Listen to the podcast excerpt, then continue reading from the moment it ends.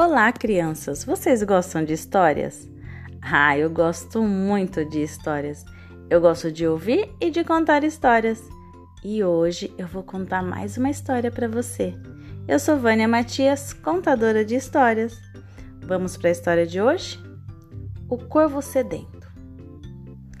Era um dia muito quente e o corvo estava voando por cima daquele campo procurando água Voou, voou e não achava nenhuma gota. Ele estava muito cansado e pensando em perder as esperanças. Mas de repente, lá ao longe, lá embaixo, ele viu um jarro e pensou consigo: de repente tem água lá dentro, vou até lá. E desceu. Quando chegou lá, ele viu que tinha realmente um pouco de água dentro do jarro Tentou enfiar a cabeça para tomar. Ai, mas o gargalo do jarro era muito estreito. Sua cabeça não cabia. Ah, vou empurrar esse jarro. Vai derrubar um pouco de água, mas eu vou conseguir tomar um pouquinho.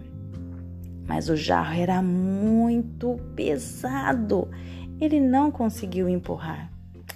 Ai, que difícil. Primeiro, eu não consigo achar água, demoro tanto e agora que acho, não consigo tomar a água. Mas o corvo não desistiu.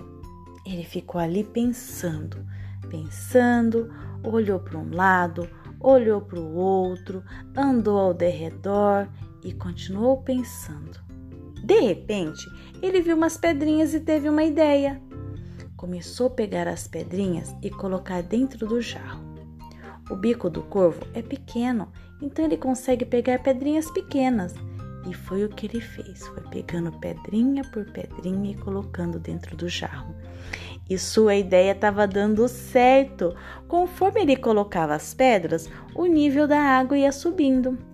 E subiu o suficiente para ele conseguir tomar. Ele tomou a água, se refrescou e restaurou as suas energias porque quando a gente está com muita sede, a gente fica muito desanimado. Sabe, crianças, essa história me mostrou que a gente deve persistir e que a gente sempre tem a solução dentro da nossa cabeça. Você é criança e eu tenho certeza que você é muito inteligente e que se você parar e pensar um pouquinho, a solução dos seus problemas vão aparecer.